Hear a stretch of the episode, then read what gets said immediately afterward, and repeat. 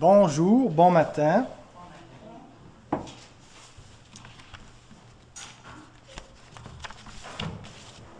On a quelques absents ce matin. Il y en a qui sont partis à cause de la semaine de relâche, sont partis en Gaspésie, d'autres qui étaient en visite ailleurs.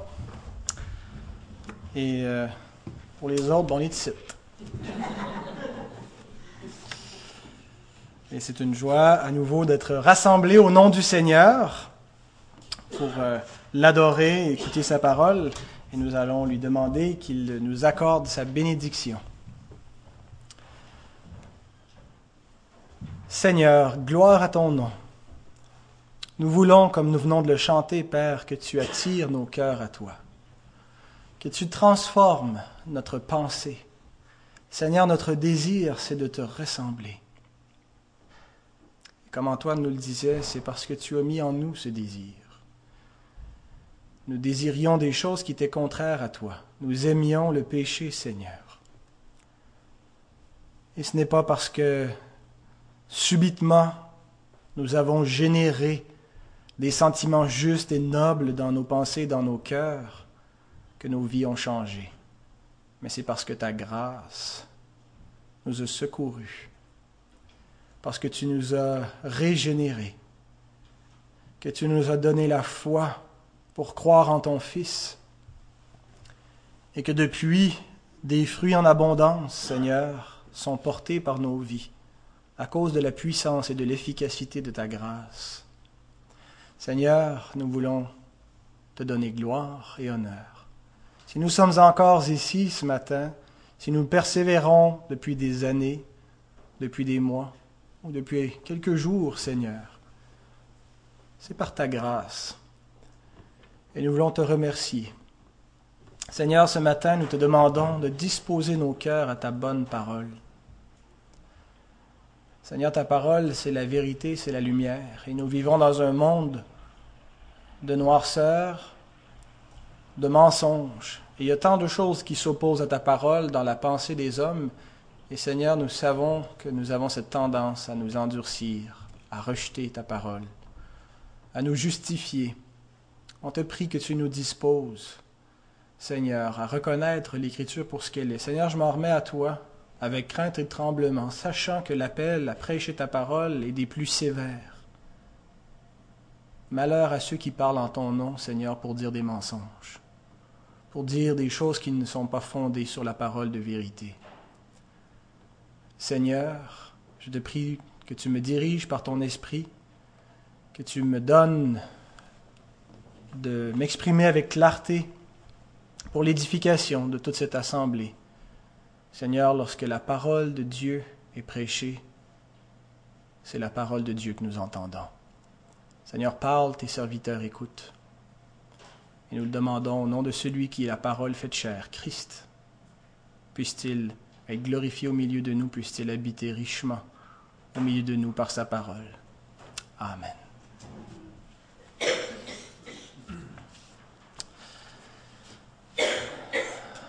Ça fait six semaines qu'on examine le Sola Gracia, la sixième semaine aujourd'hui. Alors nous allons terminer aujourd'hui euh, ce point de notre exposition des solas de la réforme.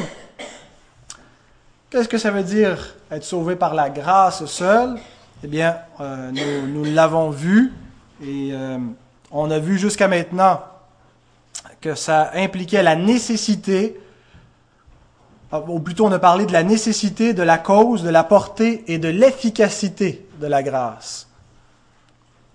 Et on a vu logiquement, que la grâce était nécessaire, inconditionnelle, définie et irrésistible. Et il nous reste encore un point à voir. C'est concernant la durée. Bon matin. J'aime bien ça, mettre les gens sous le spot comme ça. Merci. Euh, que le Seigneur puisse vous bénir. Nous sommes dans la, la durée de la grâce et comme sa grâce dure éternellement, on sait qu'on peut toujours être secouru, même lorsque nous arrivons en retard à l'Assemblée. Seigneur nous pardonne. Christ est mort pour cela aussi. Donc, nous allons parler de la durée de la grâce de Dieu. Et euh, vous ne serez certainement pas surpris d'entendre que les réformés, nous croyons que la grâce de Dieu dure éternellement. Comment pourrait-il en être autrement? Comment un salut qui est un monergisme divin, j'aime beaucoup ce mot, même si on ne comprend pas ce qu'il veut dire, un monergisme divin, mono, un, ergon, une œuvre, une œuvre que Dieu seul fait. Hein, le salut, c'est pas en partie l'œuvre de Dieu et mon œuvre à moi, c'est l'œuvre de Dieu, c'est un monergisme divin, c'est seulement Dieu qui le fait, euh, qui, a, créé le salut. Même si on collabore avec lui, on travaille à notre salut, on travaille avec ce qu'il nous a donné, c'est lui qui est l'auteur du salut. Comment est-ce qu'un salut, donc, qui est un monergisme divin, qui est totalement immérité, qui est gratuit, pourrait être temporaire?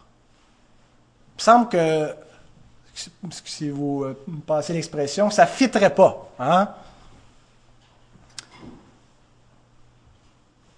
La grâce de Dieu est éternelle. Donc j'ai trois points, comme toujours. Ça me semble que j'ai souvent trois points. La durée de la grâce. Ensuite, on va parler de l'apostasie. Et finalement, la persévérance des saints. Alors, la durée de la grâce. En 1545 a débuté l'un des plus importants conciles œcuméniques de l'Église catholique, le concile de Trente, qui qui s'est échelonné sur une période de 18 ans.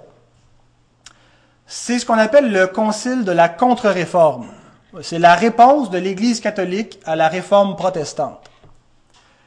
Et dans le concile, on a soigneusement rejeté l'ensemble des solas euh, des, protestants, des réformateurs. Sola Scriptura, Sola Fide, Sola Gratia, Solus Christus et Soli Deo Gloria. Euh, on a donc nié les grandes affirmations de la réforme protestante, ou on les a redéfinies plutôt à la, manière catholique. Et entre autres, euh, au Concile de Trente, on a rejeté la pérennité de la grâce. Le mot pérennité, c'est quelque chose qui dure toujours. On a rejeté cette idée que la grâce est quelque chose qui dure toujours. Citation du Concile de Trente. Session 6, chapitre 15. Il est à propos aussi de bien établir que la grâce de la justification que l'on a reçue se perd, non seulement par le crime de l'infidélité, par lequel la foi se perd aussi, mais même par tout autre péché mortel. Quelques décennies plus tard, après le Concile de Trente, la même doctrine de la perte du salut, de la perte de la grâce, va être réintroduite, mais du côté protestant cette fois, par le théologien dont on a déjà parlé, Arminius, qui enseigne également la perte du salut, la possibilité de perdre son salut. Et ça va de soi pour Arminius que le salut se perd avec un salut acquis par le libre arbitre. N'est-ce pas? Si l'homme est celui qui amorce son salut, ben, il devrait être capable aussi de le désamorcer. Autrement, il n'y a pas réellement un libre arbitre. c'est une inconséquence. Il y a beaucoup de gens qui, qui, qui aujourd'hui croient que c'est l'homme qui, par son libre arbitre, accepte le Seigneur et démarre le salut, mais qui croit quand même pas à la perte du salut. Euh, alors, il y a une inconséquence parce qu'on croit au libre arbitre, mais l'homme n'est pas réellement libre parce qu'il est capable de l'amorcer, mais il ne peut pas le désamorcer. Arminius était conséquent. Si l'homme est capable d'initier son salut, il peut le renverser puis le perdre. Et son enseignement s'est répandu abondamment dans les milieux protestants et euh, dans les milieux évangéliques aussi. Voici comment nos pères baptistes ont se sont positionnés par rapport à cette controverse de la perte du salut. Dans notre confession de foi, la confession de foi de 1689, au, au chapitre 17 sur la persévérance des saints, paragraphe 1. C'est un assez long paragraphe, alors portez attention. Si ceux qui n'ont pas pris le feuillet, trop tard, il n'y en a plus. Mais euh, je mets les textes de citation à l'intérieur. Ce que Dieu a accepté en son bien-aimé, qu'il a efficacement appelé et sanctifiés par son esprit, ceux à qui il a donné la foi des élus ne peuvent ni totalement ni définitivement déchoir de l'état de grâce, mais ils, mais ils y persévéreront euh, certainement jusqu'à la fin et seront éternellement sauvés. Donc il ne dit pas qu'ils ne peuvent pas pécher ou même déchoir euh, temporairement, mais ils ne peuvent pas déchoir totalement ni définitivement de la grâce. Bien que de nombreux orages et tempêtes se lèveront et les frapperont, ils ne seront jamais capables de les arracher aux fondements et rochers auxquels ils sont attachés par la foi. Bien que, en raison de l'incroyance et des tentations de Satan, leur perception de la lumière et de l'amour de Dieu puisse être, pour un temps, voilée et obscurcie, lui demeure toujours le même, et ils auront l'assurance d'être gardés par la puissance de Dieu pour le salut, où ils se réjouiront des richesses qui leur auront été acquises, d'autant qu'ils ont été gravés sur la paume de ses mains, et que leurs noms ont été inscrits de toute éternité dans le livre de vie.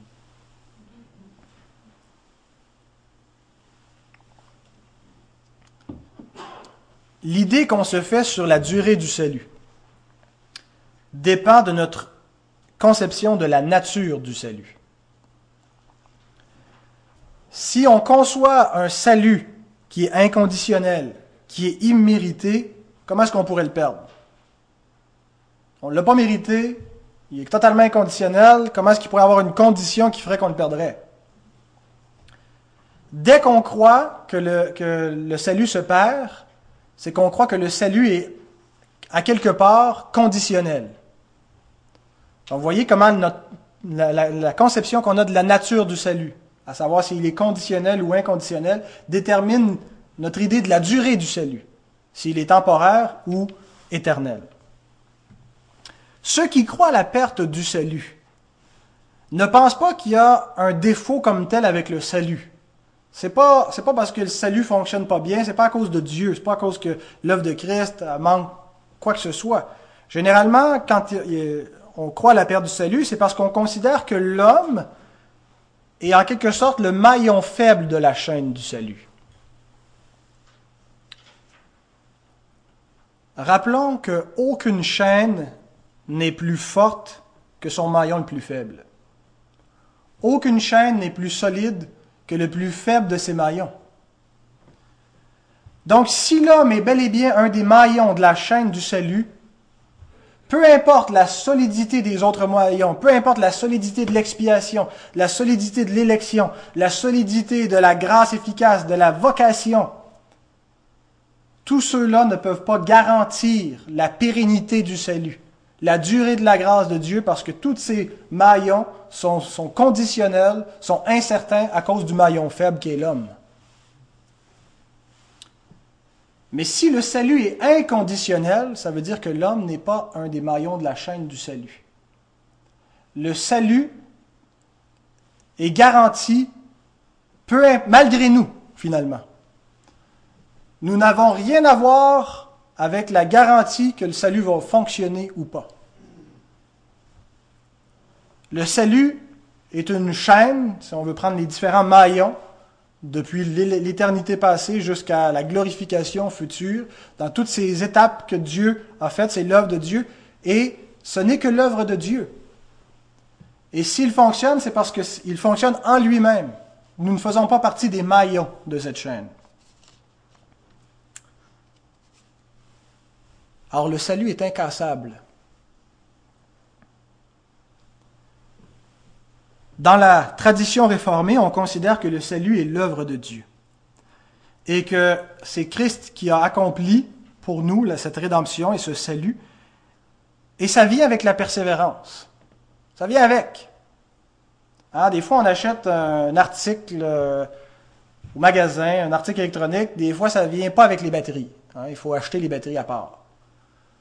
Eh bien, notre salut, lui, vient avec les batteries, avec l'énergie pour tenir jusqu'à la fin. Hein, c'est mieux que les piles énergiseurs, hein, le petit lapin qu'on ne peut pas tuer, qu'on ne peut pas éteindre. La puissance du salut en Jésus-Christ est éternelle. C'est lui qui en est le garant. Il le garantit. Alors lorsque Christ est mort à la croix pour nous, il a expié nos péchés. Mais il nous a aussi acquis tout ce qui est nécessaire au salut pour qu'on puisse en bénéficier. La foi, la repentance, la sanctification, mais aussi la persévérance finale. Ça vient avec. C'est dans le, package. Alors les réformés ne conçoivent pas le salut comme quelque chose que le croyant conserve, mais plutôt comme étant quelque chose, plutôt comme étant Dieu qui conserve les croyants dans le salut par la foi. Ça me semble pas clair, on va leur dire. Nous ne concevons pas le salut comme étant quelque chose que nous conservons nous-mêmes. Mais le salut, c'est le fait d'être conservé par Dieu dans la foi. C'est ça le salut. C'est Dieu qui nous garde. Nous ne nous gardons pas nous-mêmes, Dieu nous garde, et il nous garde des invasions. Satan n'est pas capable de nous arracher. Aucune créature ne peut nous séparer de l'amour de Dieu manifesté en Jésus-Christ. Mais il nous garde aussi des évasions. Nous sommes dans la prison de la grâce de Dieu. C'est une prison très confortable et nous sommes très heureux. C'est une image, c'est pas une prison. Mais nous ne pouvons pas nous évader. Nous ne pouvons pas être, euh, il ne peut pas y avoir d'invasion, nous ne pouvons pas être arrachés par quelque chose d'extérieur, mais nous ne pouvons pas nous-mêmes nous échapper. 1 Pierre, chapitre 1, versets 3 à 5. Béni soit Dieu. Alléluia. Béni soit Dieu. Louez le Seigneur.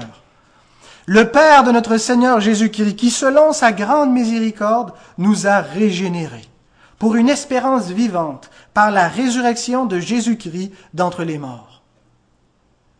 Il nous a régénérés pourquoi Pour un héritage qui ne peut ni corrompre, ni souiller, ni flétrir, lequel vous est réservé dans les cieux. À vous qui, par la puissance de Dieu, êtes gardés par la foi pour le salut, prêt à être révélé dans les derniers temps nous sommes gardés. Et notre héritage nous est gardé. Il ne peut rien arriver à cet héritage-là. Il ne peut pas se perdre. Hein, parce que s'il se perdait, Pierre n'aurait pas pu écrire qu'il était euh, impossible qu'il allait se flétrir, euh, qu'il allait se corrompre. Il dit c'est impossible. Parce que nous sommes gardés par Dieu au moyen de la foi. Beaucoup de croyants ont cette impression que lorsqu'ils se sont convertis, ils ont été pardonnés pour tous leurs péchés passés.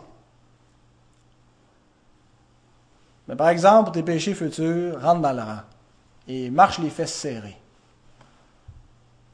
Et on marche sans beaucoup d'assurance parce que tu as une garantie pour ce que tu as fait dans le passé, c'est fini, c'est réglé. Mais par contre, si tu meurs avant d'avoir eu le temps de te repentir pour les péchés que tu viens de faire dans les, dernières 24 heures, tu es dans le trouble. Christ nous a racheté de nos péchés, il a racheté nos péchés avant que nous ne les commettions. Finalement, il est mort pour des péchés futurs. Et l'Écriture nous montre que nous sommes en étant pardonnés, nous sommes pardonnés des péchés que nous avons faits avant de l'avoir connu et une fois que nous l'avons connu. La Bible présente le pardon de Dieu comme quelque chose de définitif. Nous avons été définitivement pardonnés et non pas de manière intermittente. Hein? Ce n'est pas comme nos, nos essuie-glaces, le pardon de Dieu. C'est quelque chose qui est définitif, qui a été réglé une fois pour toutes. Et nous devons concevoir notre salut comme quelque chose qui a été achevé au calvaire. En expirant, Christ dit, tout est accompli. C'est une œuvre achevée qui est en train de nous être appliquée, mais l'œuvre comme telle est achevée, est une fin en soi. Le salut n'est pas quelque chose que nous sommes en train de parfaire. Nous, nous, nous sommes en train de grandir dans le salut, mais notre salut est accompli définitivement en Jésus-Christ.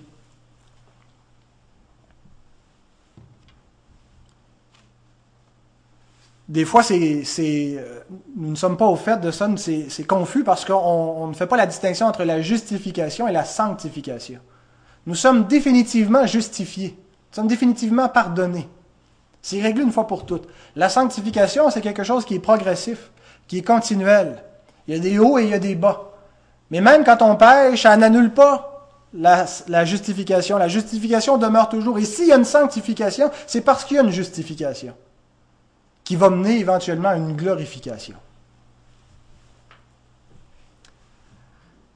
Donc, il est vrai que nous travaillons à notre salut avec crainte et tremblement, mais nous ne générons pas le salut. Ce n'est pas quelque chose que nous produisons, c'est quelque chose qui nous a été imputé par grâce et qui par conséquent ne peut pas se perdre parce que ça vient de Dieu. C'est garanti. Voici quelques passages qui nous donnent droit à cette assurance. Ce n'est pas simplement je ne veux pas vous prêcher la, confession de foi ou la théologie réformée, mais les Écritures qui nous, qui, nous donnent droit à cette assurance, telle que notre tradition la définit. Jean 6, verset 39. Jésus dit, Or, la volonté de celui qui m'a envoyé, c'est que je ne perde rien de tout ce qu'il m'a donné, mais que je le ressuscite au dernier jour. Vous savez, le salut ne dépend pas de notre capacité à s'accrocher jusqu'à la fin. Mais le salut dépend de la capacité de Christ à garder jusqu'à la fin tous ceux que le Père lui a donnés. Pensez-vous qu'il va réussir? Amen. En tout cas, si nous ne sommes pas persuadés, Christ est persuadé, lui. Parce qu'il dit un peu plus loin, chapitre 10 de Jean, Verset 27. Mes brebis entendent ma voix, je les connais et elles me suivent. Je leur donne la vie éternelle et elles ne périront jamais. Et personne ne les ravira de ma main. Mon Père qui me les a donnés est plus grand que tous et personne ne peut les ravir de la main de mon Père. Ça nous inclut. On ne peut pas nous-mêmes se ravir de sa main. Vous savez, notre premier ennemi par rapport au salut, c'est nous-mêmes. C'est nos propres pensées. C'est nous-mêmes qui nous opposons nous-mêmes à Dieu mais même notre propre résistance n'a pas pu triompher, n'a pas eu le dernier mot. Dieu ne nous a pas laissé le libre arbitre de le rejeter. Il nous a convertis par sa grâce, il nous a régénérés, il nous a fait naître de nouveau. Il a vaincu notre résistance et peu importe les, les, les soubresauts, les hauts et les bas qu'on peut connaître, il va nous garder, on ne peut pas se retirer de sa main. Personne ne les arrachera de ma main, c'est mes brebis.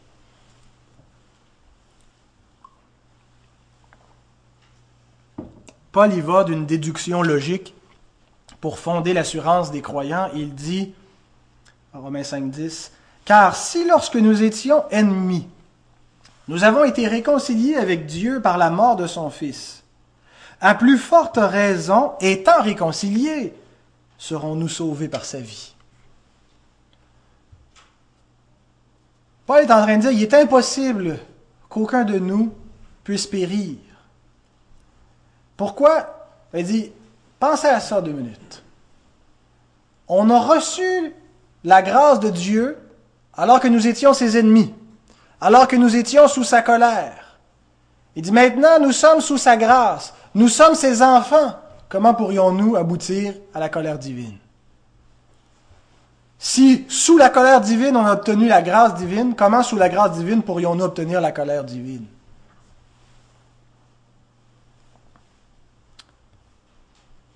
Comment pourrions-nous être suffisamment indignes de quelque chose pour lequel nous n'avons jamais été dignes? Quel péché amplement grave pourrait nous faire perdre le salut Ou quel péché pourrait être plus grand, aller au-delà par sa gravité que l'étendue de la grâce de Dieu? L'adultère, le meurtre, les deux combinés? Parlez-en à David. Voici ce qu'il écrit. Après avoir commis un grave adultère et avoir fait assassiner ou laisser faire mourir le mari de la femme avec laquelle il avait commis un adultère. Il s'écrit Heureux celui à qui la transgression est remise, à qui le péché est pardonné, heureux l'homme à qui l'Éternel n'impute pas d'iniquité. Pardonnerez l'expression un peu crue, mais David, c'est un beau salaud. Il a couché avec la femme d'Uri, il l'a mis enceinte, puis il a fait tuer son mari. C'est un beau salaud sauvé par grâce, exactement comme nous. On dit c'est un homme selon le cœur de Dieu. La Bible ne nous présente pas des personnages vertueux que Dieu a trouvés beaux et qui est un peu, moins pire que les autres, puis a décidé de les sauver. Elle nous présente des pécheurs, des êtres qui ont des, des pensées viles, perverties, égoïstes, méchantes, cruelles. Ça, c'est l'homme. Puis il en va de même pour Abraham, pour Isaac, pour Jacob. Une gang de lâches, pas capables de s'assumer, ils mentent au sujet de leur femme. Et Dieu fait alliance avec ces hommes et leur accorde sa grâce. La grâce de Dieu est toujours imméritée. Nous sommes des pécheurs et il n'y a rien de noble, il n'y a rien de beau à cela. Nous sommes sauvés exclusivement par la grâce de Dieu et nous sommes maintenus dans ce salut par la grâce de Dieu. Et c'est pour ça que David, c'est, le psaume 32 est écrit après son, aventure avec Bathsheba, après son grave péché. Tant que je me suis tu, avant, tant, tant que je ne me suis pas repenti, ta main s'apesantissait sur moi. Mais vous voyez, le Seigneur le poussait à la repentance. Et qu'est-ce qu'il a obtenu? La colère de Dieu? La perte de sa grâce? Le rejet? Le pardon. Heureux l'homme à qui la transgression est remise.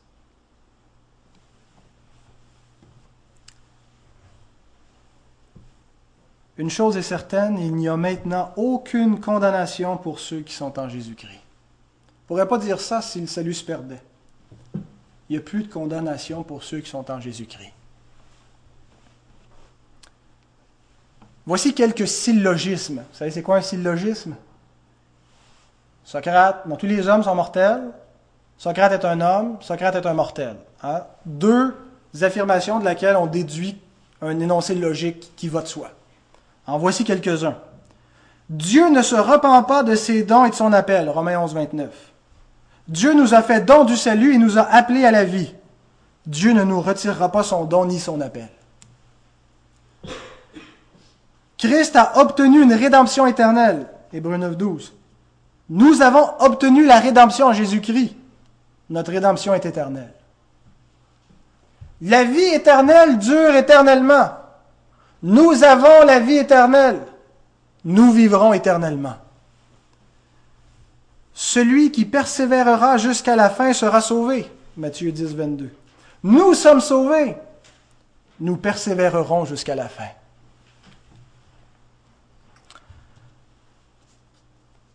Mais est-ce que Jésus ne dit pas que celui qui le reniera devant les hommes, il le reniera devant son Père? Est-ce que la Bible n'enseigne pas que ceux qui abandonnent la foi sont perdus? L'Écriture en fait, enseigne effectivement que l'apostasie mène à la perdition. C'est mon deuxième point, l'apostasie. Que si nous renions Christ, il va nous renier, et que si nous abandonnons la foi et le salut, nous sommes perdus.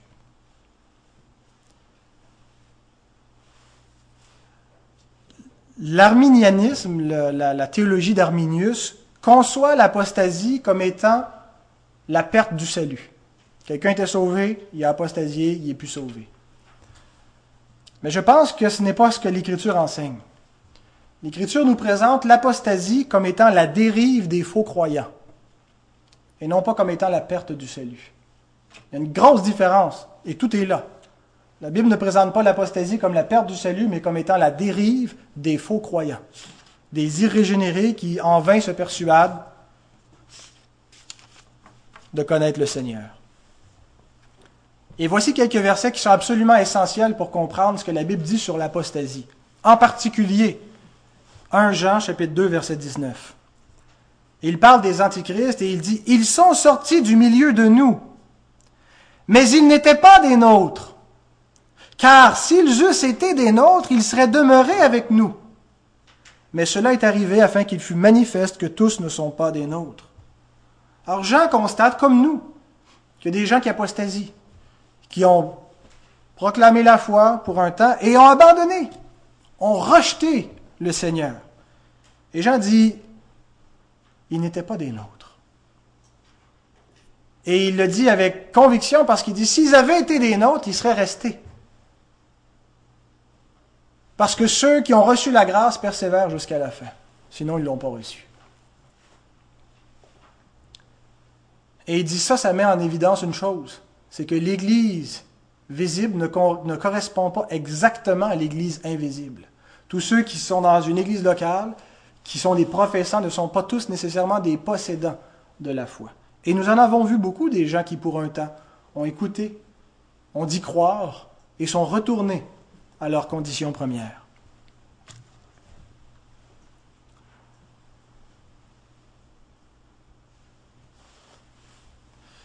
Jésus nous dit quelque chose de semblable dans l'évangile de Matthieu. À la fin du sermon sur la montagne, il dit, Ceux qui me disent Seigneur, Seigneur n'entreront pas tous dans le royaume des cieux, mais celui-là seul qui fait la volonté de mon Père qui est dans les cieux.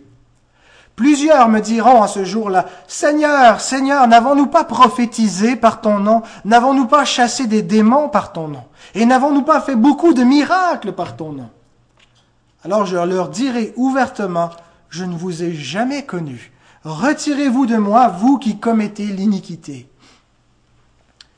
Jésus ne dit pas, je vous ai connu, mais je ne veux plus vous connaître, parce que vous m'avez renié. Il dit, je ne vous ai jamais connu. Il n'est pas question ici de gens qui ont eu le salut, qui l'ont perdu. Il est question ici de gens qui n'ont jamais eu le salut, malgré leur profession de foi.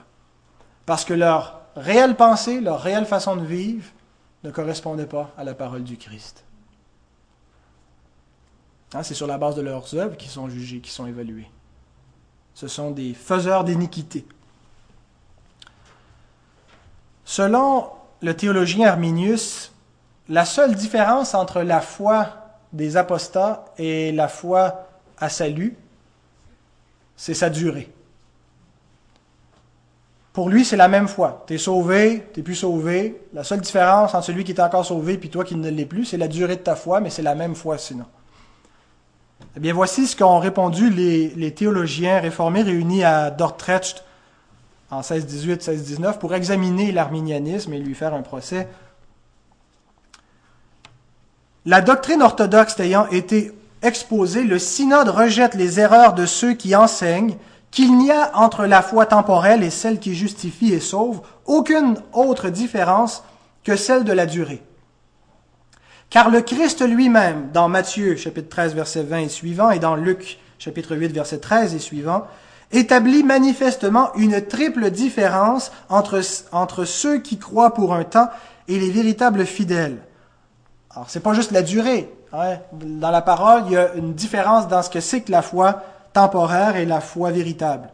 Quand il dit que les premiers reçoivent la semence dans les endroits pierreux et les seconds dans la bonne terre ou avec un cœur bon, que ceux-ci n'ont point de racines, mais ceux-là de fermes racines, que ceux-ci ne portent point de fruits, tandis que ceux-là produisent constamment leurs fruits en diverses quantités. Bien-aimé, il existe une telle chose qu'une fausse foi, de faux croyants. Et la Bible fait la distinction entre les deux. Et une de ces distinctions, c'est effectivement la durée. Il y en a une qui est temporaire, l'autre est permanente. Et une autre de ces distinctions, c'est sa nature. Il y en a une qui sauve, puis il y en a une qui ne sauve pas. Donc, tu n'as pas été sauvé, puis tu as perdu, tu ne l'as jamais été.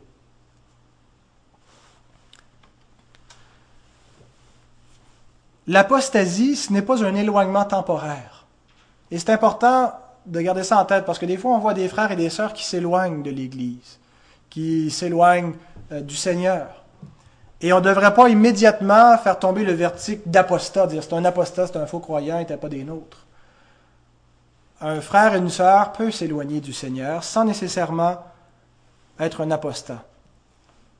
Bien sûr, il y a un réel danger quand on s'éloigne, d'arriver à l'apostasie et finalement de révéler qu'on était un faux croyant. Mais l'éloignement d'un frère ou d'une sœur ne sera jamais définitif. L'apostasie, c'est un abandon définitif de la foi. Voici encore une fois notre confession de foi qui est très euh, glorieuse dans cette affirmation, chapitre 17, paragraphe 3. En raison des tentations de Satan et du monde, de la prédominance, de la corruption rémanente en eux et de la négligence des moyens de sauvegarde, les saints peuvent tomber dans, le, de graves péchés et pour un certain temps y demeurer. De la sorte, ils provoquent le déplaisir de Dieu, attristent le Saint-Esprit et en arrivent à voir leur grâce et leur soutien diminuer. Ils ont leur propre cœur endurci et la conscience meurtrie. Ils blessent et scandalisent les autres et provoquent des jugements temporels sur eux-mêmes. Cependant, ils renouvelleront leur repentance et seront gardés par la foi en Christ Jésus jusqu'à la fin.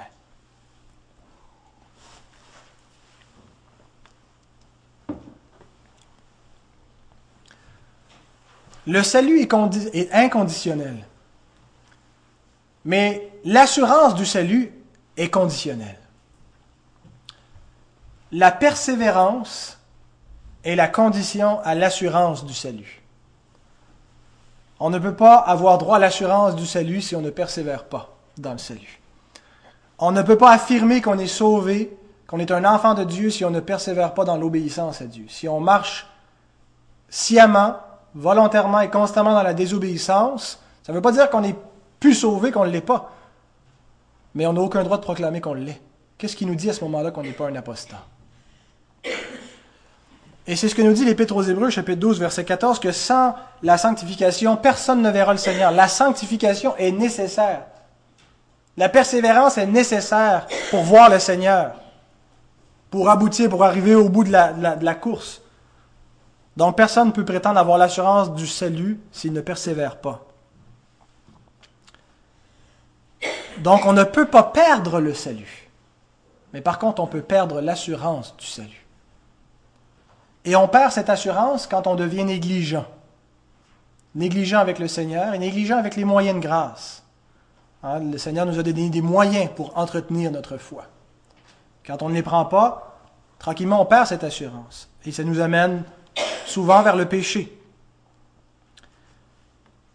Et c'est pour cela que nous devons travailler notre salut avec crainte et tremblement. Pour grandir dans la sanctification et affermir notre élection. Avoir cette assurance. Et nous avons la certitude, Philippiens 1.6, que celui qui a commencé en nous cette bonne œuvre la rendra parfaite pour le jour de Christ. Quand Dieu commence quelque chose, il le termine. Dieu a commencé quelque chose dans notre vie et il va l'achever. Nous sommes appelés à collaborer avec Dieu, à se soumettre, à obéir à ses commandements, à sa volonté. Et parfois nous nous endurcissons. Mais il y a une chose qui est certaine, si nous sommes enfants de Dieu, nous allons persévérer jusqu'à la fin. Dieu va avoir le dernier mot. Il a la tête plus dure que nous. Et il va gagner. Vous savez ce qu'un berger fait avec ses brebis entêtées parfois qui veulent toujours prendre la, comment on dit? La, la clé des champs, voilà. ça s'applique bien que les brebis. Euh, qui trouvent que l'herbe est peut-être pas assez verte dans le pâturage où les brebis, le, berger les conduit, parce que des fois il nous fait passer dans le désert.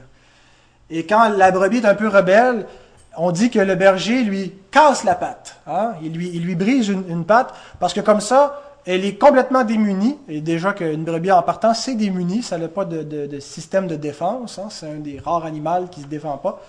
Et euh, comme ça, elle, marche près du berger. dans la crainte, elle reste près de lui. Eh bien, c'est ce que Dieu fait souvent. Hein. Il, nous brise comme cela. Pour qu'on reste près de lui. Et généralement, ceux qui sont éloignés du Seigneur assez longtemps et qui ont été ramenés, qui ont été brisés, vont manifester un amour, une reconnaissance, un zèle, une persévérance qu'il n'avait pas connu avant, avant cette chute-là.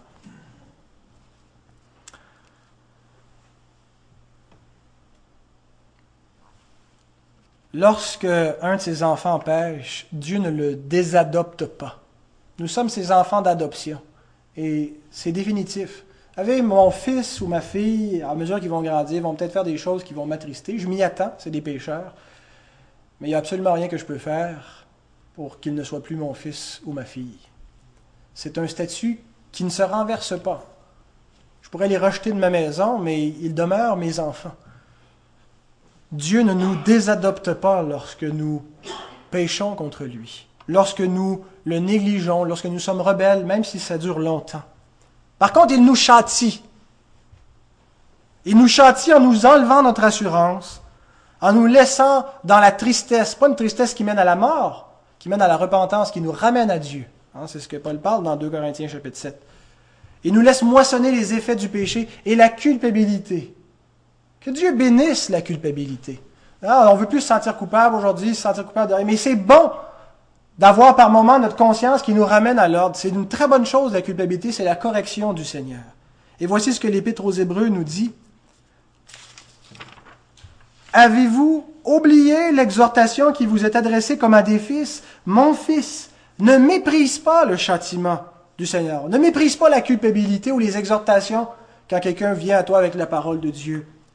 Et ne perds pas courage lorsqu'il te reprend, car le Seigneur châtie celui qu'il aime, et il frappe de la verge tous ceux qu'il reconnaît pour ses fils. Supportez le châtiment. C'est comme des fils que Dieu vous traite, car quel est le fils qu'un père ne châtie pas? Les châtiments du Seigneur ne sont pas des signes avant-coureurs d'une répudiation, mais sont des preuves de son amour.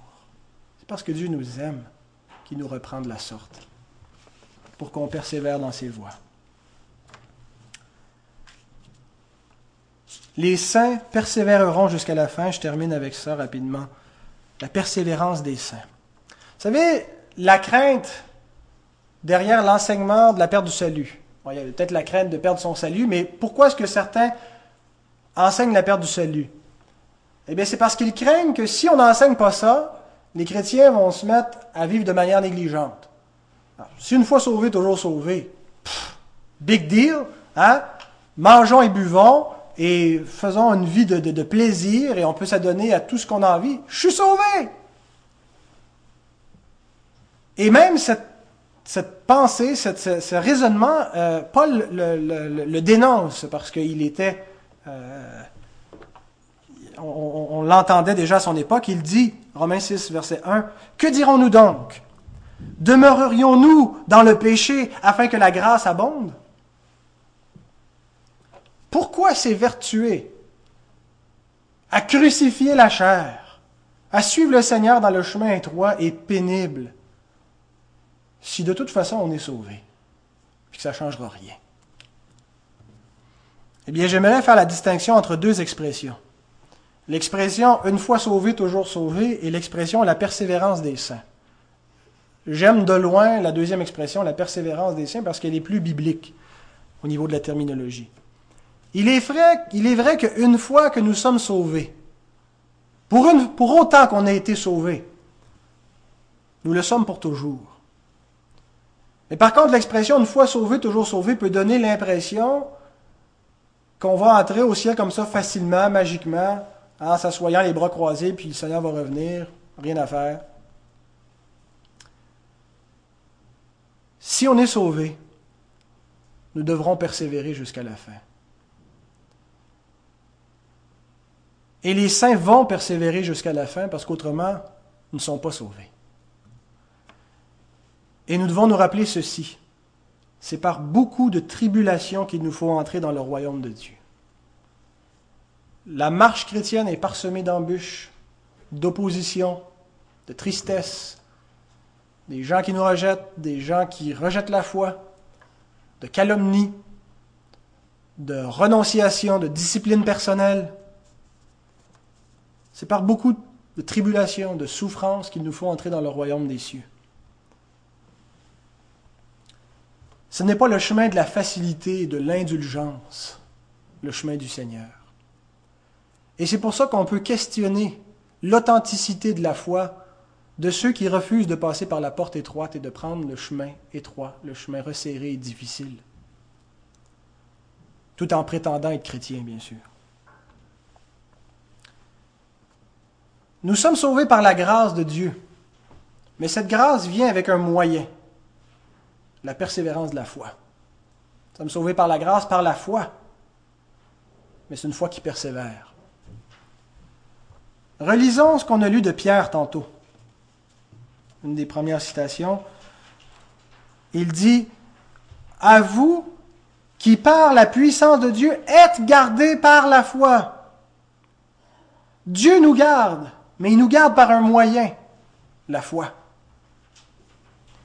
La foi est un don, mais c'est nous, qui l'exerçons. Dieu nous a donné la foi, mais c'est quand même, pas Dieu qui croit au travers de nous, c'est nous qui croyons. On n'est pas, n'est pas des marionnettes. Ça se fait réellement avec notre volonté, avec notre responsabilité, avec notre participation, mais le don vient de Dieu. Et croire et persévérer dans la foi est nécessaire pour être sauvé. Et ce n'est pas en conflit ou en contradiction avec un salut par grâce, entièrement par grâce. Et c'est pour ça que Paul peut dire, sans enseigner un salut par les œuvres, il peut dire la chose suivante. Ne savez-vous pas que les injustes n'hériteront point le royaume de Dieu Ne vous y trompez pas, ni les impudiques, ni les idolâtres, ni les adultères, ni les efféminés, ni les infâmes, ni les voleurs, ni les cupides, ni les ivrognes, ni les outrageux, ni les ravisseurs n'hériteront le royaume de Dieu. Si quelqu'un pratique ses péchés, comment peut-il prétendre être un chrétien Je ne parle pas de tomber momentanément ou ponctuellement dans un péché d'idolâtrie, un péché d'adultère, de convoitise, d'inconduite, de colère, de quoi que ce soit. On parle de pratiquer le péché, de refuser de corriger, de refuser de se repentir, de continuer sciemment. Ce n'est pas un salut par les œuvres, mais la grâce se manifeste toujours par des évidences, par des fruits. Si on a reçu la grâce, nous ne sommes plus ceux qui pratiquent ces péchés. Donc l'Évangile, par la grâce, une grâce permanente, n'est pas un évangile qui va encourager le péché, qui va le favoriser. Parce que bien que nous ne sommes pas sauvés par la loi, l'évangile n'est pas sans loi. Dans la nouvelle alliance dans laquelle nous sommes, il y a une loi. C'est complètement ridicule cette idée que la loi a complètement disparu. On n'est pas sauvé par la loi. Amen. Ce n'est pas par notre obéissance que nous sommes sauvés. Mais une fois que Dieu nous a sauvés, il nous a quand même exigé d'obéir à ses commandements, de suivre ce qui a déterminé qui était moral et bien. Il a même inscrit cette loi dans nos cœurs par son Saint-Esprit.